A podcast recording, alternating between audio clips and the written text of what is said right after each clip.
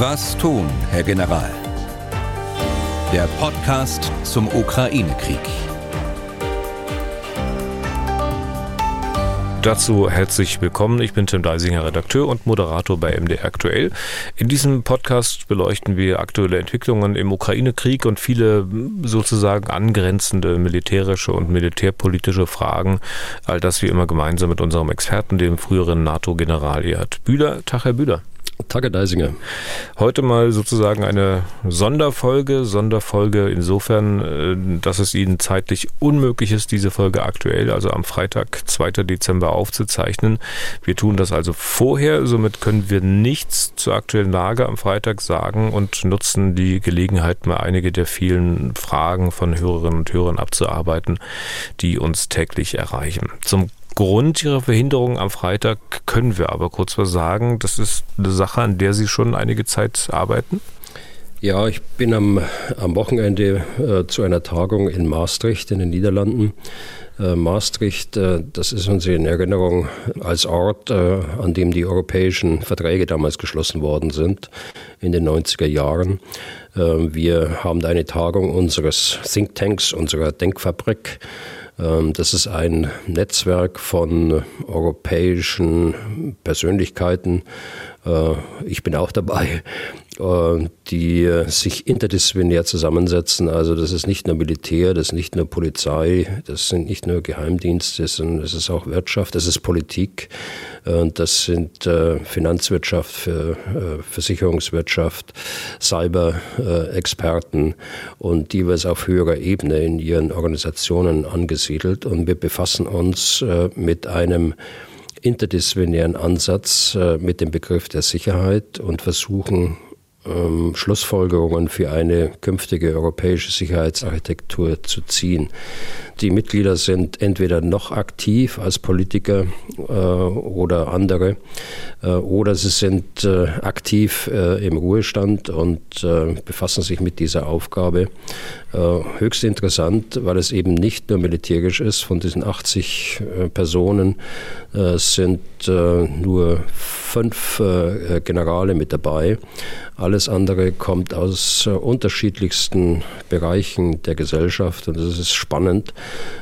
da eine Diskussion zu führen über unterschiedlichste Aspekte der Sicherheit. Ob mhm. das im Gesundheitswesen ist, in der Logistik, äh, äh, im Flugverkehr, in der, im Cyberraum, im Informationsraum, um nur das Wesentliche zu nennen, aber auch natürlich im militärischen Bereich. Ja.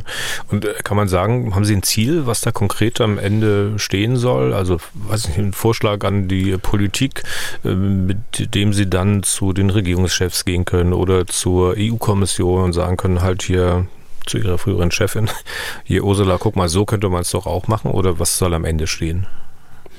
Naja, am, am Ende soll schon, sollen schon Schlu Schlussfolgerungen zu Papier gebracht werden aus äh, der Arbeit des Thinktanks, der jetzt mittlerweile schon vier Jahre andauert. Wir treffen uns äh, zweimal im Jahr zu solchen Plenarsitzungen und äh, in unterschiedlicher Zusammensetzung zwischendurch auch mal online oder in Präsenz in kleinerem Kreise.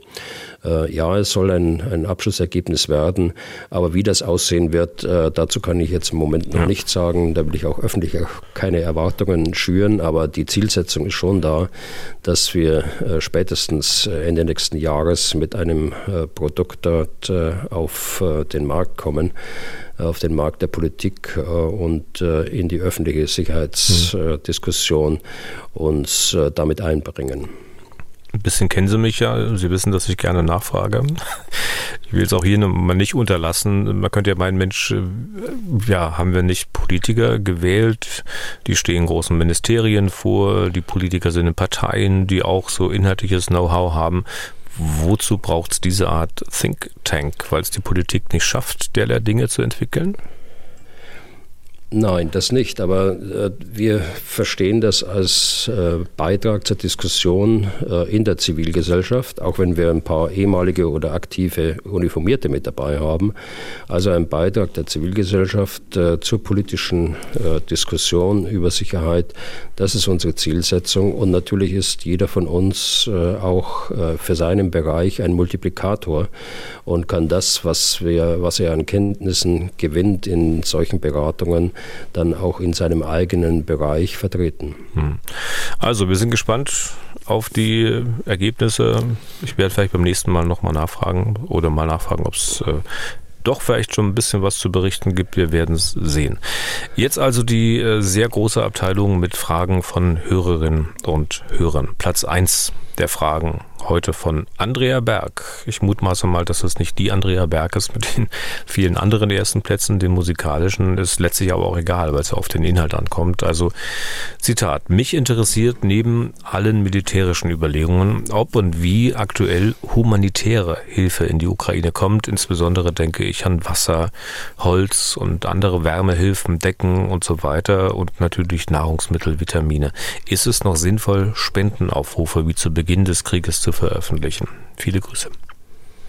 Ja, auf jeden Fall. Und auf jeden Fall ist die Ukraine auch äh, auf unsere Hilfe angewiesen. Ich meine, sie tun sehr viel. Äh, das sehen wir auch äh, im Fernsehen durch ihre Hilfsorganisationen vor Ort.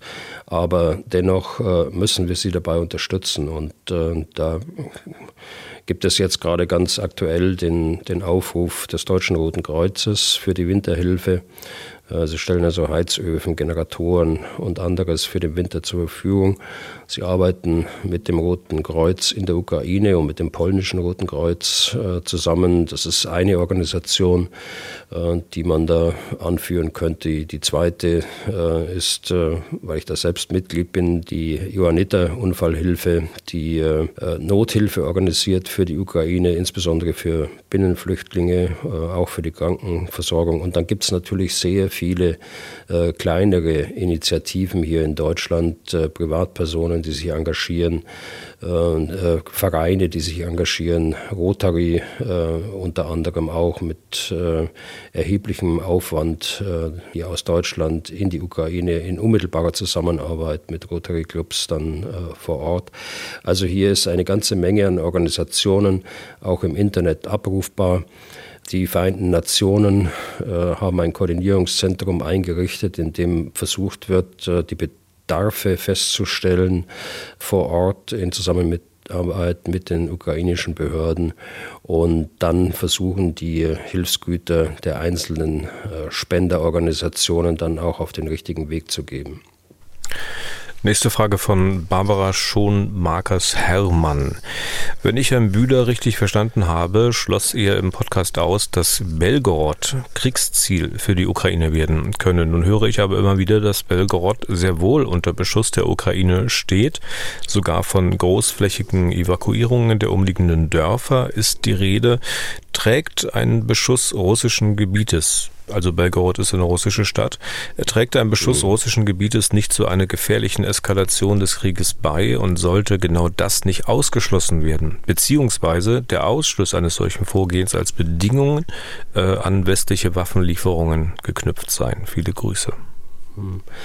Also es ist richtig, Belgorod ist eine große Aufmarschbasis äh, für die russische Armee und vor allen Dingen ein großes Logistikzentrum auch aus denen die Truppenteile, die im Nordosten der Ukraine eingesetzt sind, äh, versorgt werden.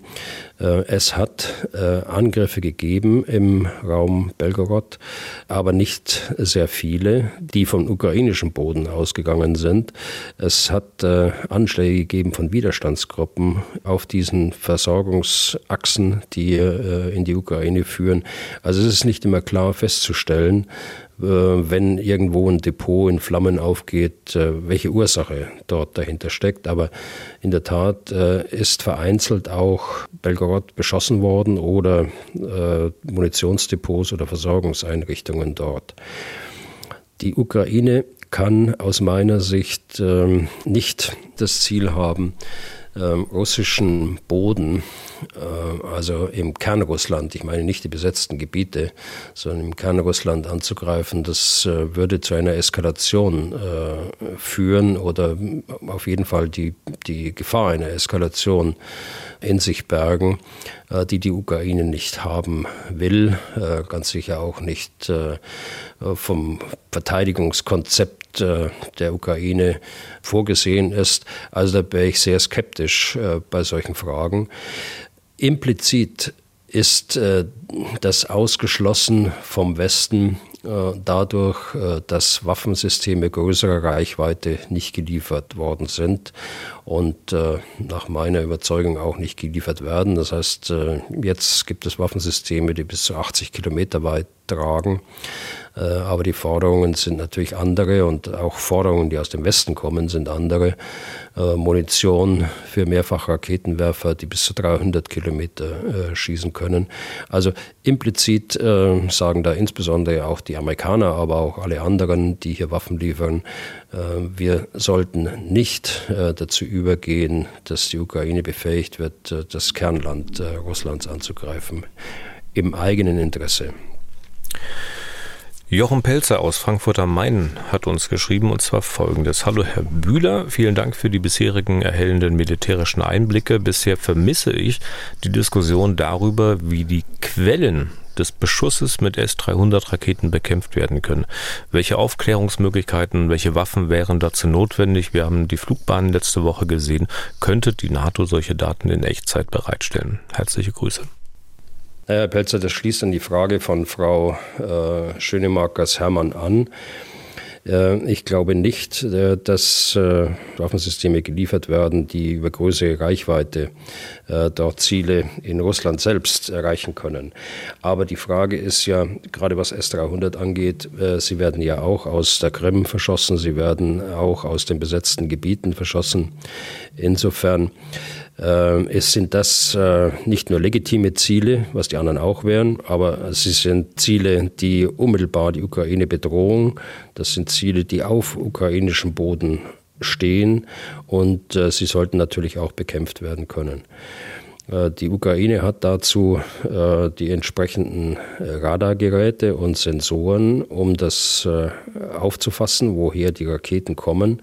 Und sie haben Wirkmittel, die über 80 Kilometer tragen können. Äh, das hatte ich auch gerade schon gesagt. Und so, dass sie diese Stellungen auch äh, bekämpfen können. Mit der NATO, das ist eine andere Geschichte. Äh, ich glaube nicht, dass irgendein NATO-Mitgliedstaat Zieldaten äh, der Ukraine mitteilt. Äh, das glaube ich deshalb nicht, weil äh, nach wie vor der Grundsatz gilt, dass die NATO nicht in den Krieg hineingezogen werden sollte und sich nicht hineinziehen lässt. Und deshalb schließe ich eine Versorgung mit Zieldaten aus. Das könnte die NATO natürlich machen mit ihren Beobachtungsmöglichkeiten aus dem Weltraum aus den NATO-Aufklärungsflugzeugen, die über Polen operieren und aber weit in die Ukraine hineinschauen können und auch äh, in begrenztem Maße mit den, mit den Radargeräten, die in Polen und anderen Staaten auf dem Boden stehen. Dann die nächste Frage. Die kommt von unserem Anrufbeantworter, den wir für Ihre Fragen geschaltet haben. Nummer kann ich ja nochmal sagen: 0800 637 3737. Da geht es auch um Waffen. Ja, guten Tag. Mein Name ist Udo Pflugrath aus Mulda. Und ich hätte eine Frage an den General, wenn er davon spricht, dass Deutschland sechs Patriot-Verteidigungssysteme besitzt, ob solche Informationen nicht irgendwie einer Geheimhaltung unterliegen?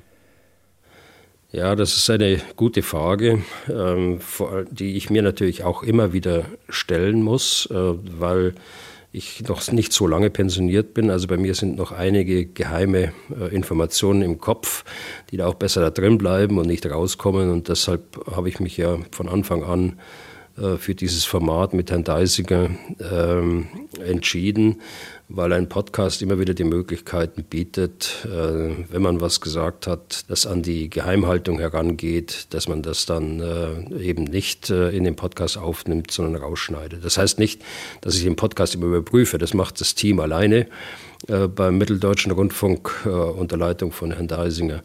Aber da sehen Sie daran, dass ich das ernst nehme. Was jetzt konkret die, die Patriot-Einheiten, davon habe ich gesprochen, angeht, äh, so ist das äh, überall im Internet äh, nachrecherchierbar. Die Bundeswehr hat zwölf operativ einsetzbare Einheiten. Einheit, das sind etwa knapp 100 Soldaten. Äh, die äh, diese Einheit betreiben mit mehreren Systemen dann. Äh, ich hatte die Zahl 6 genannt, ausgehend von der bisherigen Stationierung in der Slowakei. Wir haben in der Slowakei zwei Einheiten stationiert, aber um die durchhaltefähig dort auch zu stationieren, brauchen sie mehr. Da haben sie eine, die gerade aus einem halbjährlichen Einsatz in der Slowakei kommt, die andere die sich äh, vorbereitet auf den nächsten Einsatz und die dritte, die äh, dort ist. Und äh, dadurch reduzieren sich dann von die Zahl der Einheiten von zwölf auf sechs. Das ist sehr plakativ gesprochen, trifft aber den Kern der Verfügbarkeit dann für Aufgaben in Deutschland, für die Flugabwehr hier in Deutschland in größeren Höhen das sind aber keine Geheimnisse in dem Sinn, sondern das ist äh, öffentlich nachrecherchierbar, beziehungsweise die Kalkulation, die ich da aufgemacht habe, die liegt ja auf der Hand, wenn man die, die Einsatzdauer nimmt und äh, dass äh, die Soldaten von Zeit zu Zeit ausgetauscht werden müssen. Dann wieder eine Frage aus dem Mailstapel von Hans-Georg Gelate. Da geht es um das Atomkraftwerk Saporischschja. Wir haben ja in der letzten Folge, hatten Sie ja erwähnt, Herr Bühler, ähm, die, die Spekulationen, um ob die Russen dann nun abziehen oder nicht. Also wir wissen jetzt zum Veröffentlichungszeitpunkt des Podcastes nicht, was die aktuelle Lage beim Atomkraftwerk Saporischschja ist. Äh, äh, dennoch diese Frage. Ich zitiere, das Atomkraftwerk Saporischschja ist dem Vernehmen nach derzeit in der Hand der russischen Armee. Aus militärtaktischer Sicht macht es wenig Sinn, wenn sich die Russen Durch Beschuss des Kraftwerkes permanent selbst in äußerste Gefahr bringen würden. Es liegt daher der Gedanke nahe, dass die Ukraine selbst der Auslöser dieser extremen Gefahrensituation ist. Klar benannt hat diesen Umstand jedoch offiziell noch niemand so richtig, beziehungsweise wäre es nicht dringend angezeigt, dieses Angriffsszenario der Ukraine von westlicher Seite zu untersagen. Besten Dank und Grüße von Hans-Georg Glate, wie gesagt. Ja, das ist eine schwierige Frage, äh, weil man es nicht genau weiß. Man kann also tatsächlich so, äh, wie Sie, Herr Glate, äh, sich annähern, was ist plausibel, was nicht plausibel. Ich meine, wenn man die Fakten anschaut, ähm, das ist ja ein weitläufiges Gelände. Ähm, tatsächlich, das Kraftwerk im engeren Sinne ist nie getroffen worden. Zweitens, bei dem Beschuss da handelt es sich ja um Artillerie, um äh, Börser aus äh, relativ kurzer Entfernung, die dann dieses weitläufige Gelände treffen. Es ist äh, sonderbar, dass äh, nie Schäden gemeldet werden, äh, weder äh, an Personal noch an Material. Ähm, der nächste Aspekt, den man im Auge behalten muss, die Ukraine kann überhaupt kein Interesse daran haben, dass äh, überhaupt ein Risiko nur entsteht, dass äh, es zu einem unkontrollierten Unfall äh, dort an dem Kernkraftwerk kommt.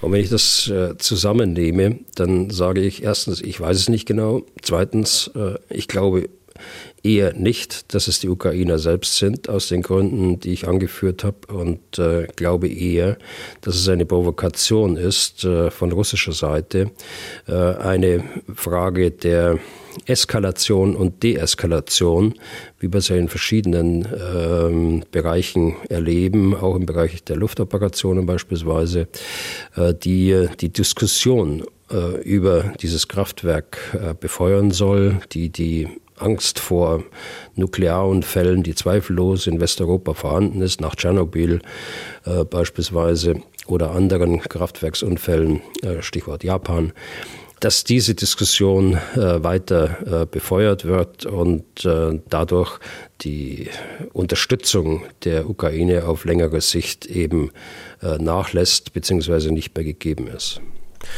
Dann hat uns Guy Pla geschrieben. Auch hier bitte sorry, wenn ich es äh, nicht ganz korrekt ausgesprochen habe. Das mit den französischen Nasallauten ist nicht immer einfach sofern man den Namen überhaupt französisch ausspricht, aber ich kann den ja nur lesen. Also, warum mobilisiert die Ukraine nicht ebenfalls Teile der Bevölkerung oder entsendet zumindest Wehrpflichtige angesichts der immer größer werdenden Zahl an russischen Mobilisierten? Wie kann sich Zelensky diesen Luxus, in Anführungszeichen, des Verzichts aktuell leisten? Viele Grüße aus Köln.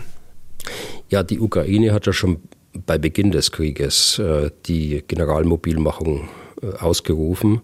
Das heißt, jeder Mann älter als 18 Jahre ist bis zum Alter von, ich meine, 60, zwischen 60 und 65 Jahren wehrpflichtig. Sie dürfen auch das Land nicht verlassen, wenn Sie sich erinnern. Also da ist eigentlich das ausgeschöpft, was man ausschöpfen kann. Die, äh, der Vergleich zwischen Ukraine und, äh, und Russland äh, ist einfach so, dass die russische Bevölkerung ein Vielfaches größer ist als die verbliebene Bevölkerung in der Ukraine selbst. Die Ukraine hatte 40 Millionen und davon sind etwa 8 Millionen zurzeit im Ausland. Einige mehr sind geflüchtet, aber mittlerweile wird zurückgekehrt. Also dort ist äh, im Grunde genommen das ausgeschöpft, was man ausschöpfen kann an äh, Wehrpflichtigen, sodass äh, von einem Verzicht eigentlich keine Rede sein kann. Man hat frühzeitig äh, dort alles gemacht, um alle personellen Ressourcen dort verfügbar zu machen. Okay. Dann nächste Frage. Armin Erger aus Innsbruck wünscht sich, dass wir mal etwas näher auf das Thema Verluste der beiden Kriegsparteien eingehen. Zitat, in letzter Zeit wurden immer wieder einmal die Zahl von jeweils 100.000 Toten und Verwundeten genannt. Gibt es hierzu genauere Angaben beziehungsweise kann eingeschätzt werden, wie sich diese Zahl so die denn stimmt, in Todesopfer und Verwundete aufteilt. Wie gut können die Armeen diese Verluste verkraften? Also es gibt im Internet äh, eine Reihe von Plattformen, äh, die sich mit dieser Frage befassen und äh, das immer wieder hochrechnen. Das passiert in der Regel durch Aufnahmen von Gefechtsfahrzeugen, die zerstört worden sind und dann rechnet man aus, wie viele Besatzungsmitglieder waren da an Bord und wie viele Verluste sind daraus entstanden. Also so muss man sich vorstellen, wie diese Zahlen zustande kommen. Äh, ich halte es lieber mit, ähm, mit Zahlen, die ähm, gerade vom, vom amerikanischen Generalstabschef Mark Milley kommen und der hat in der Tat von, von 100.000 äh, Verlusten auf der russischen Seite, das ist die Einschätzung der Amerikaner, die auch geteilt wird äh, durch andere. dort dürfte eine größere Zahl von, von Toten dabei sein, von Gefallenen. Und, äh, aber ich bin außerstande, von hier aus beurteilen zu können, wo jetzt äh, die Grenze ist zwischen Gefallenen und Verwundeten. Das ist eine schwierige Frage, äh, die Sie da stellen. Äh, wie kann eine Armee das verkraften? Äh, das kann eigentlich äh, keine Armee verkraften, weder die ukrainische, äh, die in ähnlicher Größenordnung äh, Verluste äh, haben dürfte, noch die russische. Und vor allen Dingen kann es auch die Gesellschaft kaum verkraften, gerade die russische, weil die russische Gesellschaft ja den Aggressor stellt in diesem Krieg. Und ich bin mal gespannt darauf, wie die russische Gesellschaft ähm, dann reagiert, wenn das wahre Ausmaß äh, dieser Verluste äh, dann auch bekannt werden. Und äh, vor allen Dingen, wenn man die Verluste in Verhältnis setzt zu dem, was erreicht worden ist, äh, wenn das überhaupt statthaft ist. Aber äh, wenn man das tut, äh, dann wird es ja der ganze Krieg noch viel unsinniger, als er ohnehin schon ist. Okay. Nächster Fragesteller ist Oliver Hensel. Zwei Aspekte. Nummer eins, wie muss man sich eigentlich die russisch-ukrainische Grenze zwischen Belarus und den besetzten Gebieten im Donbass vorstellen? Wird das äh, auch geschossen? Gibt es Truppenbewegungen auf russischer Seite? Also Herr Hensel, Sie meinen äh, die Grenze äh, zwischen dem Dreiländereck äh, Belarus, Russland und Ukraine und äh, den besetzten Gebieten in Luhansk. Ähm, das ist eine direkte Grenze zwischen Russland und Ukraine. Hier muss man sich das so vorstellen, dass die äh, ukrainischen äh, Streitkräfte dort die Grenze überwachen. Es gibt aber keine Angriffe aus äh, Russland in diesem Bereich, jedenfalls nicht mehr. Äh, wir erinnern uns, dass äh, der Vorstoß äh, Richtung Sumi beispielsweise da geführt worden ist aus Russland. Das ist nicht mehr der Fall. Ich kann nur einen Zwischenfall, das war offensichtlich bewaffnete Aufklärung, die dort stattgefunden hat entlang der Grenze. Aber ansonsten gibt es dort nach meiner Kenntnis keine Gefechtshandlungen. Dann äh, Frage Nummer zwei von Oliver Henzel. Gab es in der Historie schon einmal eine solche Konfliktsituation, dass eigentlich nur ein Staat den anderen angreift und nicht auch der Verteidiger offensiver zurückschlägt? Liegt das an einer Vorgabe aus den Unterstützerländern oder an der Nuklearmacht Russland? Also in der Historie gab es das ganz sicher schon mal. Äh, denken Sie an den Überfall der Wehrmacht damals Richtung Belgien und äh, Niederlande zum Beispiel. Äh, das gab es schon. Die, wobei solche historischen Beispiele immer ihre Schwächen haben, das ist richtig. Aber ich hatte es vorhin bei einer Frage schon mal angerissen.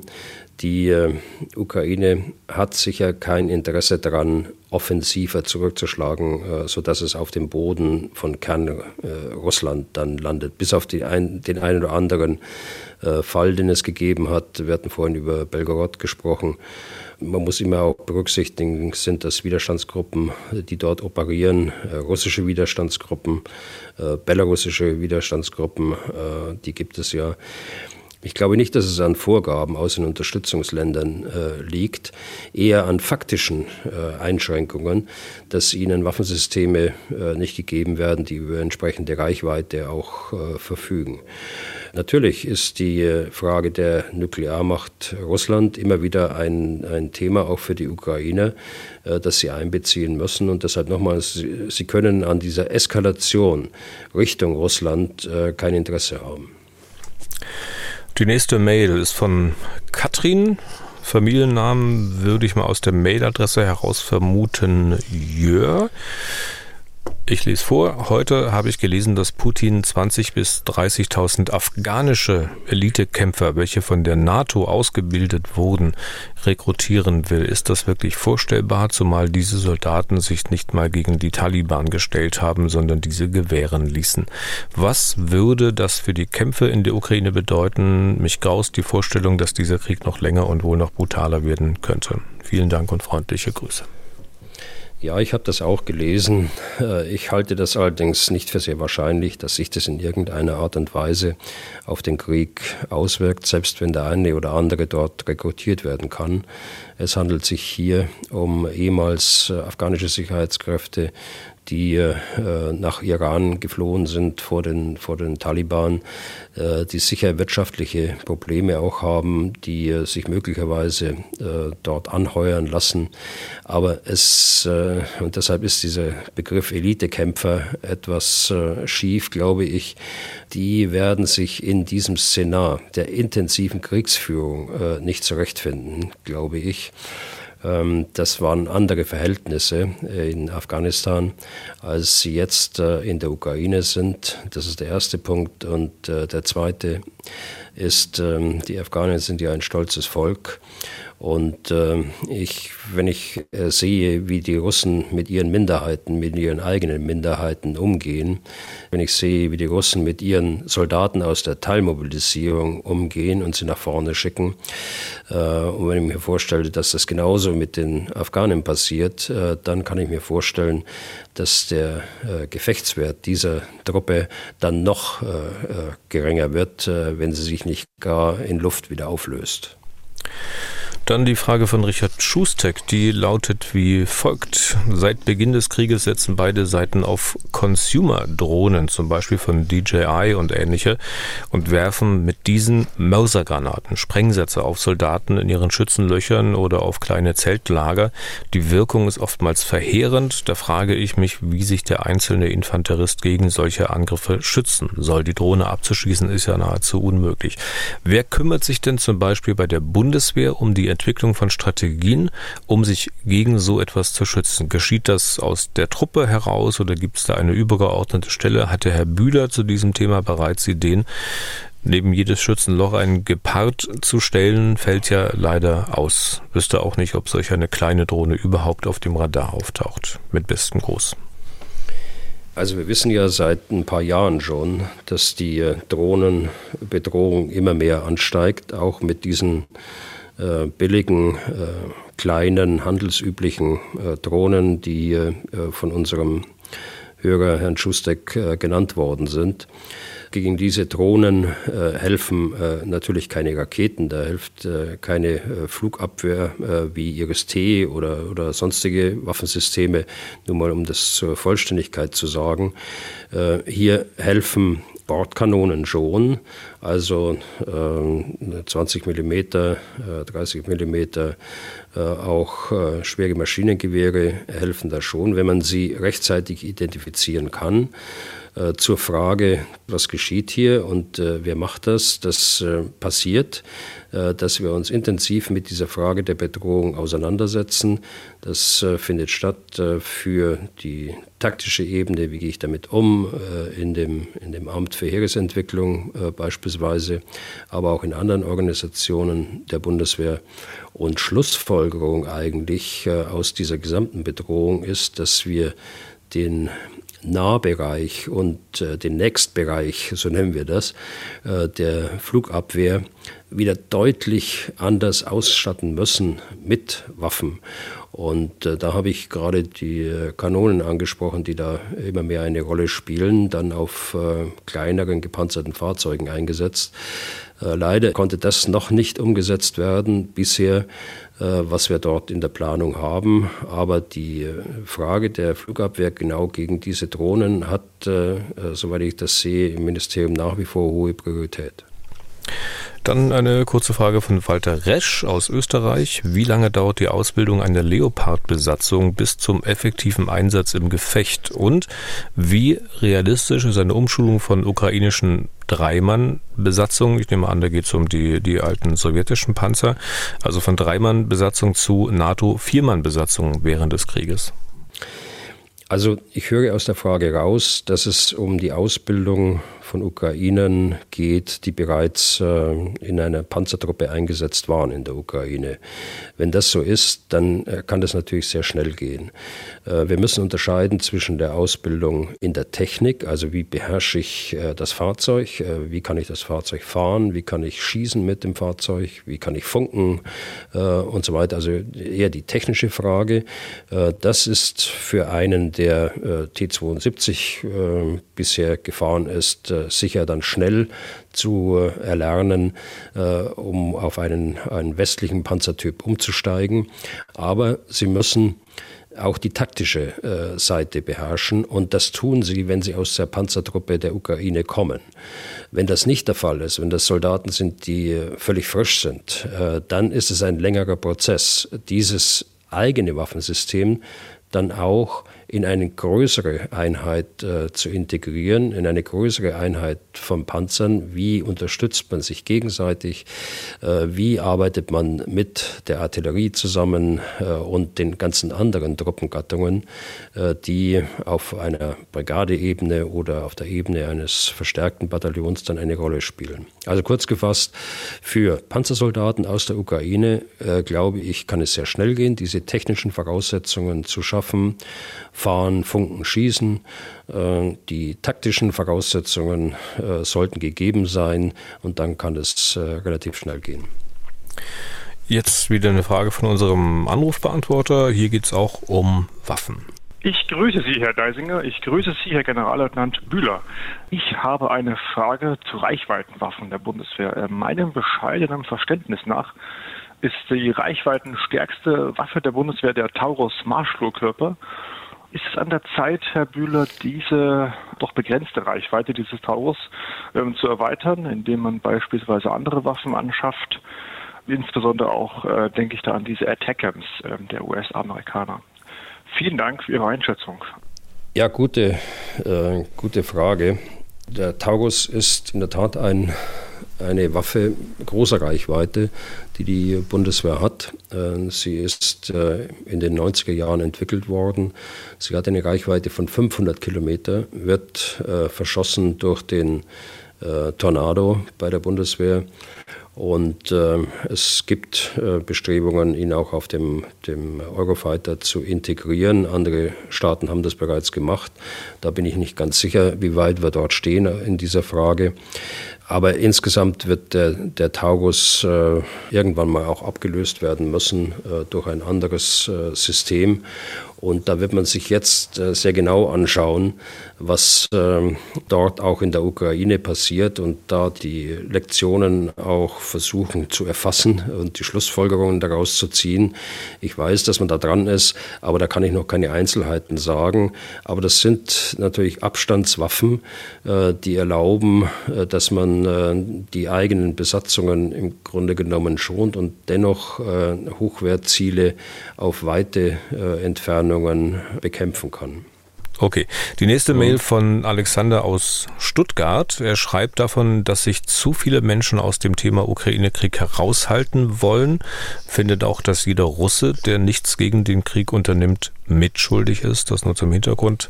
Und äh, zu seiner Frage schreibt er folgendes. Viele Menschen in meinem Umfeld, vor allem Ostdeutsche und Russen, wollen Amerika für alles verantwortlich machen. Stichwort Annäherung der NATO an die russische Grenze, wirtschaftliche Vorteile für Amerika, Schwächung Russlands durch den Krieg, Sprengung der Pipeline und vieles mehr. Amerika hätte schließlich auch keine russischen Waffen auf Kuba akzeptiert und so weiter. Aus meiner Sicht müssen wir froh sein, dass Amerika die Ukraine so stark unterstützt und auch am Anfang nicht nur Helme geliefert hat. Wie, Herr Bühler, sehen Sie die Rolle Amerikas? Wieso hilft Amerika den Ukrainern so sehr? Ist es die Rolle als Weltpolizei oder steckt etwas anderes dahinter? Viele Grüße.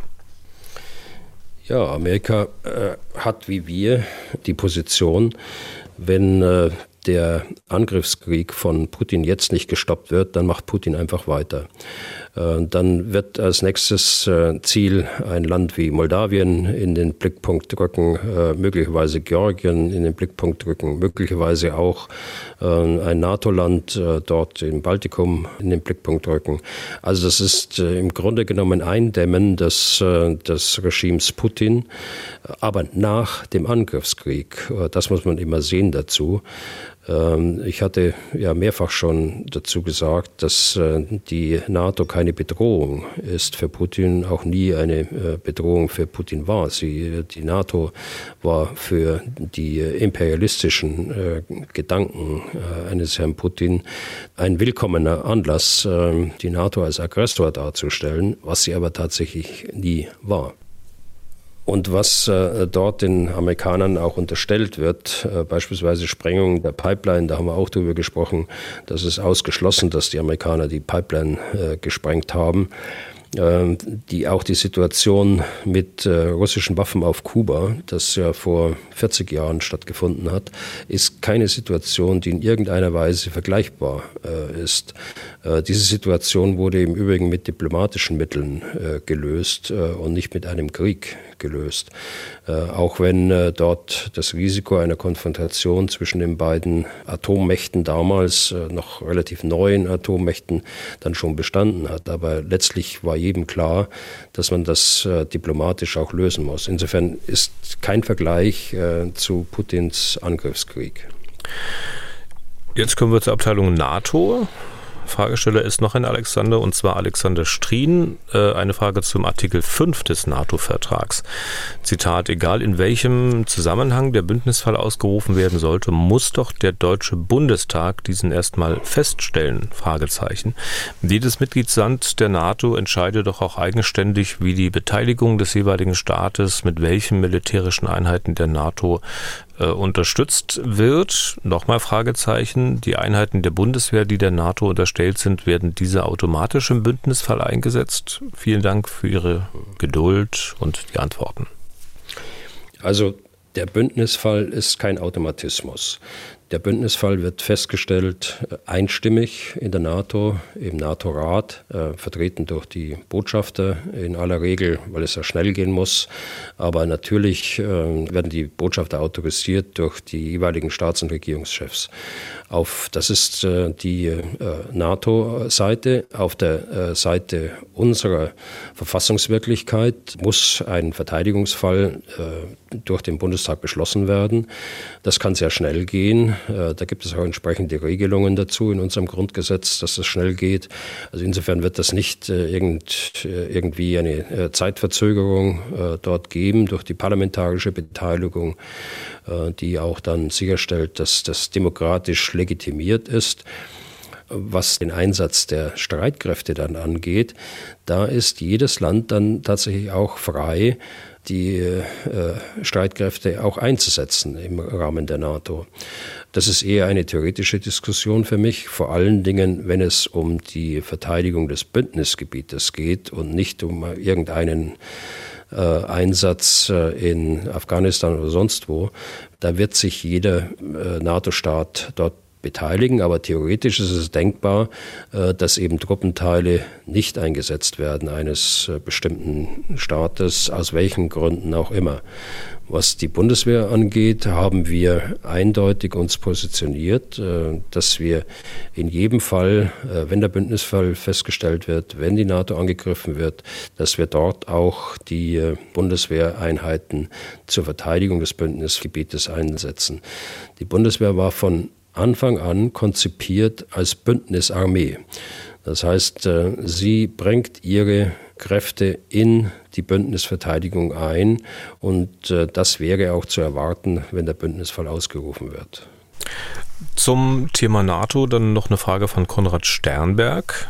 Welche Mechanismen gibt es innerhalb der NATO und deren Verträgen, wenn ein NATO-Land, Beispiel hier Türkei, ein anderes NATO-Land, Beispiel hier Griechenland, militärisch angreift? Früher hätte ich dies rigoros als unwahrscheinlich abgetan, aber der Ukraine-Krieg auch hier dachte die überwiegende Mehrheit, dass das so nicht passiert. Und auch das ziemlich diktatorische und in meinen Augen auch unmenschliche Regime vom Präsidenten der Türkei Erdogan zeigt, dass dies sehr wohl im Bereich des Möglichen ist. Danke für eine fundierte Erläuterung von Herrn Bühler. Also ich glaube nicht, dass es im Bereich des Möglichen ist. Im Übrigen ist das nicht ganz neu und das war auch vor Erdogan schon so dass äh, Griechenland und Türkei unterschiedliche Interessen verfolgt äh, haben. Äh, schauen Sie mal den, den Zypern-Konflikt beispielsweise an. Dort ist es vielleicht am augenfälligsten, aber es gibt auch andere Streitpunkte zwischen den beiden. Ich glaube aber nicht, dass ähm, diese Streitigkeiten letztlich in kriegerische Handlungen beider Staaten münden würden. Ich glaube, dass die NATO dort durch die integrative Wirkung und äh, durch auch die Beeinflussung beider äh, Staaten äh, so viel Wirkung erzielen kann, dass ein solcher theoretischer Fall einfach gar nicht eintreten kann. Und er darf auch nicht eintreten. Und das müssen alle äh, Mittel äh, verwendet werden auf der diplomatischen Seite der NATO, äh, dass ein solcher Fall nicht eintritt, weil das die NATO als Ganzes schwächen würde. Wir müssen die NATO auch immer verstehen als Klammer für Europa und äh, USA und Kanada.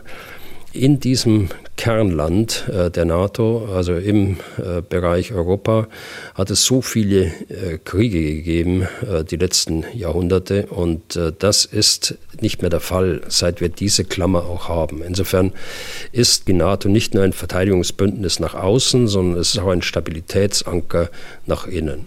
Das ist, glaube ich, jedem bewusst. Auf jeden Fall äh, kenne ich dort im militärischen Bereich äh, keine Führungspersönlichkeit, weder auf der einen Seite noch auf der anderen Seite, die äh, das in Frage stellen würden. Hm. Herr Bühler, das klingt aber danach, wenn ich eine kurze Nachfrage stellen kann, das klingt danach, äh, dass es äh, solche Regeln für den Fall der Fälle, wenn es doch mal eintritt, äh, gar nicht gibt. Man ist auch kompliziert. Ne? Ein NATO-Land wird angegriffen, ein anderes NATO-Land auch, beide greifen sich gegenseitig an. Dann, ja, wen soll man dann verteidigen? Also es gibt da keine Mechanismen. Umso mehr äh, ist es aber erforderlich, dass so ein Zustand überhaupt nicht auftritt. Also und da bin ich sehr zuversichtlich. Da sind alle Bündnispartner in einem Boot, denke ich, und sie werden es nicht zulassen, dass dort äh, die NATO in irgendeiner Art und Weise gespalten wird. Ja. Der nächste Fragesteller möchte nicht namentlich genannt werden. Ich zitiere nach Aussage von Herrn Generalleutnant Mais, das ist der Inspekteur des Heeres, steht das deutsche Heer sehr schlecht da. Gleichzeitig haben wir den siebthöchsten Verteidigungsetat der Welt. Könnten Sie bitte erklären, wie das zusammenpasst? Hat das möglicherweise mit der niedrigen Investitionsquote von unter 20 Prozent zu tun oder mit der hohen Zahl äh, an Dienstposten in der Verwaltung, zum Beispiel beim Bundesamt für Ausrüstung, Informationstechnik und Nutzung der Bundeswehr? Hätten Sie vielleicht Ideen, wie wir eine schlagkräftigere Armee für unser Geld bekommen könnten? Mit freundlichen Grüßen. Kurze Bemerkung noch von mir. Ich weiß, dass wir im Podcast vor längerer Zeit schon mal darüber gesprochen haben, äh, warum äh, sozusagen der Verteidigungsetat für die Bundeswehr auch so hoch ist. Aber es gibt ja viele Hörer, die äh, später erst in den Podcast eingestiegen sind und denen kann man natürlich auch schlecht sagen, ja, hört mal in Folge, keine Ahnung, 33. da haben wir anstelle ja. an Minute so und so viel äh, schon mal drüber gesprochen. Deswegen diese Frage an dieser Stelle nochmal. Mhm. Also ich äh, würde erstmal nochmal die Aussage äh, von Inspekteur des Heeres versuchen zu interpretieren. Ähm, Sie sagen, dass äh, das deutsche Heer sehr schlecht dasteht. Also Sie, Sie interpretieren ihn so oder haben ihn so gehört. Ähm, er meint damit äh, das Heer als Ganzes. Er meint damit die äh, Fähigkeit zur Bündnisverteidigung mit allen äh, Truppenteilen. Das äh, Heer steht insgesamt äh, nicht in allen Bereichen schlecht da, das keineswegs. Es gibt genügend Bereiche, in, nicht nur im Heer, sondern auch im Bereich der Bundeswehr, wo wir sehr gut aufgestellt sind. Aber die Aufgabe der Landes- und Bündnisverteidigung komplett wahrnehmen zu können, äh, da stoßen wir an Grenzen und das wissen wir aber seit äh, einigen Jahren bereits. Wir wissen, dass wir und haben das schon 2016 öffentlich gemacht. Äh, wir haben uns dazu entschlossen, dies öffentlich äh, zu machen. Äh, wir wissen, dass wir 130 Milliarden zu dem Zeitpunkt an Nachholbedarf haben. Wir wissen seit 2017, dass wir einen Nachholbedarf bei Munition von 24 Milliarden haben. Nicht nur von 20, wie jetzt die Rede ist, aber da geht es nur um Gefechtsmunition. Und die 24 schließen eben auch die Ausbildungsmunition, die tagtäglich verwendet wird in der Bundeswehr auf den Übungsplätzen, noch mit ein. Also es braucht keiner zu sagen, äh, er wüsste nicht, was die Anforderungen sind. Ich habe es jetzt nur mal äh, plakativ an diesen beiden Zahlen gesagt. So, wenn man den Verteidigungshaushalt ansieht, dann ist es tatsächlich so, wie Sie sagen, dass äh, bei uns ein Großteil der, der Kosten durch den Betrieb aufgewendet werden müssen und hier insbesondere äh, für das Personal. Und das unterscheidet uns zum Beispiel von Armeen wie in Russland, äh, die bei weitem natürlich nicht die äh, finanzielle Ausstattung bieten, wie es für die Bundeswehrsoldaten jeden Einzelnen es gibt. Auch die soziale Absicherung, auch die Versorgungsabsicherung. All das summiert sich auf auf einen Betrag größer von 20 Milliarden. Das muss man wissen. Das ist der größte Batzen im, im Betrieb. Insgesamt für den, für den Bereich der Investitionen lagen wir in den letzten Jahren äh, zwischen 15 und 20 Prozent. Wir haben uns jetzt an die 20 Prozent äh, angenähert. Um das aber erreichen äh, zu können, äh, und ich habe das an den zwei Zahlen 130 Milliarden und 24 Milliarden festgemacht, müssten wir eigentlich eine Investitionsquote haben, die 25 Prozent, besser 30 Prozent äh, beträgt. Und das ist eben äh, nicht der Fall. Kann man die Bundeswehr schlagkräftiger machen? Ja. Seit Jahren äh, versuchen wir, die Bundeswehr in der Spitze äh, neu zu gliedern. Äh, hier gibt es äh, entsprechende Vorschläge. Hier gibt es ein äh, Papier, das vom Generalinspekteur vom damaligen wie jetzigen äh, äh, aufgeschrieben worden ist, äh, von der Ministerin gegengezeichnet worden ist. ich spreche von Frau Kram-Kallenbauer. Dann gab es den Regierungswechsel und dann gab es äh, das, was üblicherweise gemacht wird, eine Bestandsaufnahme, die ist jetzt auch schon wieder ein Jahr alt. Und es hat sich nichts getan in der Beziehung. Es hat sich nichts getan hinsichtlich der Organisation der Bundeswehr in der Spitze. Äh, wenn man mal äh, absieht von dem Kommando äh, für territoriale Aufgaben, das in, kürzlich in Dienst gestellt worden ist, richtigerweise in Dienst gestellt worden ist. Also hier gäbe es genügend zu tun, auch wenn man von der Spitze weggeht in die Truppenteile selbst. Die müssen so organisiert werden, wie man auch äh, kämpft, äh, wie auch äh, wie man einen solchen Verteidigungskampf dann auch durchführen wird, so dass nicht äh, mehrere Organisationsbereiche äh, zusammenwirken müssen wie in einer Matrix-Organisation, um tatsächlich einen, äh, einen gefechtsfähigen Verband dann unterm Strich äh, zu gebären, sondern das muss stehen. Sonst hat man nicht die Einsatzbereitschaft, die man braucht in einem solchen Szenario, um die äh, Verbände schnell genug mobil zu machen und dann in ihre Verteidigungsstellungen auch zu bringen. Mhm. Das nächste Anliegen kommt von Urs Birki. Er wohnt in Fürstenfeld in Österreich. Ich zitiere, aufgrund der uns zur Verfügung stehenden Informationen aus den westlichen Medien ist eine permanente Vermischung von Religionen und militärischen Zielen festzustellen. Die orthodoxe Kirche und islamische Glaubensgemeinschaften unterstützen den Krieg in der Ukraine. Dennoch sehe ich einen Widerspruch, wenn Kadyrov einen heiligen Krieg ausruft der zum Ziel hat, die Ungläubigen zu vernichten oder anders gesagt alle Nicht-Islamisten, also auch die orthodoxe Glaubensgemeinschaft Russlands, zu vernichten. In der Ukraine werden offenbar Kirchen vom Geheimdienst durchsucht und der Spionage bezichtigt. Wie beurteilen Sie die Spannungsfelder zwischen den Religionen in Russland? Wie beurteilen Sie das Konfliktpotenzial der unterschiedlichen Ideologien? Und Herr Bühler, die Lehre, das sage ich jetzt, die Lehre aus der Geschichte ist ja eigentlich, dass Religionen ziemlich großes Konfliktpotenzial bergen, zumindest wenn sie halt entsprechend ausgelegt und vor allen Dingen benutzt werden von denen, die Kriege anzetteln, wenn Religionen also missbraucht werden. Das ist natürlich schon eine äh, sehr umfassende Frage äh, aber auch eine sehr berechtigte. Die orthodoxe Kirche Russlands unterstützt äh, den Krieg äh, in Person des Patriarchen Kirill uneingeschränkt.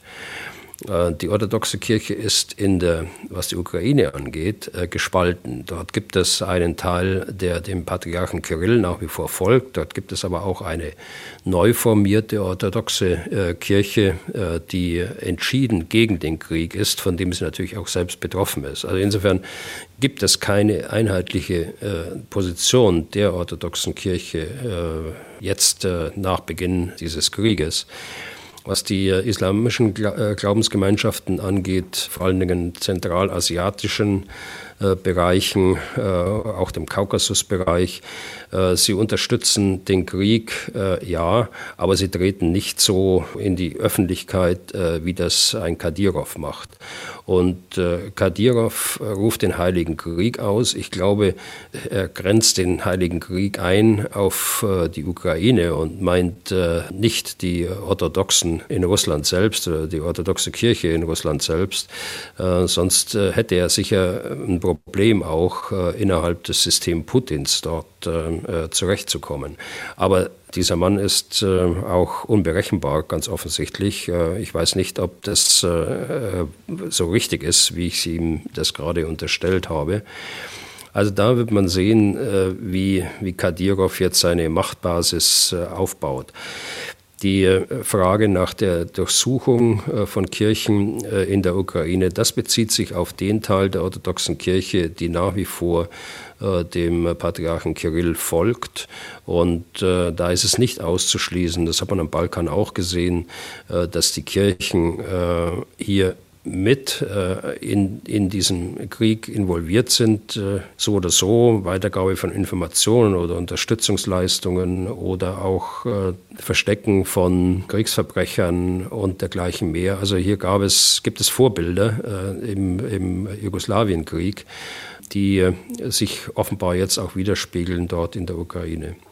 Auf jeden Fall für unsere Fragestunde vielleicht eine unzureichende Antwort. Das müsste etwas breiter noch angelegt werden.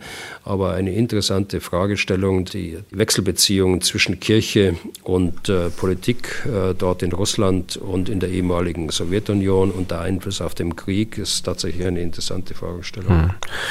Und die letzte Frage für heute nun von Hans-Peter Wilms. Seine Frage drückt zumindest in Teilen die Stimmung wahrscheinlich von vielen aus, die liebend gerne lieber heute als morgen wüssten, wie man diesen Krieg beenden kann. Die Frage ist nur, ob es darauf wirklich eine Antwort geben kann, die zufriedenstellend ist. Insoweit könnte ich mir vorstellen, dass das nicht ja unbedingt ein optimistisches Ende dieser Podcast-Folge ist.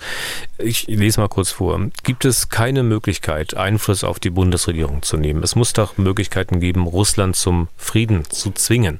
Warum darf Russland ein ganzes Land zerstören, Zivilisten töten und der Westen zaudert, weitreichende Waffen zu liefern? Deutschland hätte jetzt die Möglichkeit, etwas wieder gut zu machen. Mit freundlichen Grüßen. Ja, auch zum Abschluss eine gute Frage. Russland darf das natürlich nicht. Ähm, äh, aber gibt es Möglichkeiten, Russland äh, zum Frieden zu zwingen? Ja, es gibt schon Möglichkeiten, aber das sieht so aus, äh, dass es keine andere Möglichkeit gibt, als die, die Ukraine so lange zu unterstützen, bis Putin die Aussichtslosigkeit seines Unterfangens, seines brutalen Angriffskrieges einsieht oder durch sein eigenes von ihm geschaffene System Putin dann gezwungen wird, letztlich äh, dies einzusehen und so zu einem äh, Kriegsende kommt. Ich ähm, sehe im Augenblick keine Möglichkeit, äh, dass man äh, mit diesem Mann Putin überhaupt in die Nähe von Friedensverhandlungen kommt. Äh, die dann äh, von vornherein ein Friedensdiktat äh, mit all den Konsequenzen für die Ukraine bedeuten würden. Aber deshalb komme ich zu meiner Schlussfolgerung, wir müssen in jeder Hinsicht die Ukraine weiter unterstützen, sonst bleibt uns dieses aggressive System bei uns in Europa und findet möglicherweise noch Nachahmer, weil sich äh, dann offensichtlich es lohnt, äh, dass man ein Nachbarland mit einem Krieg überzieht. So, und damit sind wir durch für heute. Vielen Dank fürs Interesse. Falls Sie Fragen haben, von denen Sie denken, Herr Bühler wäre der Richtige, sie zu beantworten, dann schreiben Sie an general.mdraktuell.de oder rufen Sie an unter 0800 637 3737. Was tun, Herr General, gibt es auf mdr.de in der ARD Audiothek bei Spotify, Apple, Google, YouTube, Amazon und überall da, wo es sonst noch Podcasts gibt. Herr Bühler, wir haben uns vorgenommen, uns nächste Woche Dienstag wieder zu hören. Viel Erfolg bei Ihrer Konferenz. Äh, kommen Sie halt zurück und vielen Dank für heute. Ja, gern geschehen, Herr Deisinger. Dann bis Dienstag. Was tun, Herr General? Der Podcast zum Ukraine-Krieg.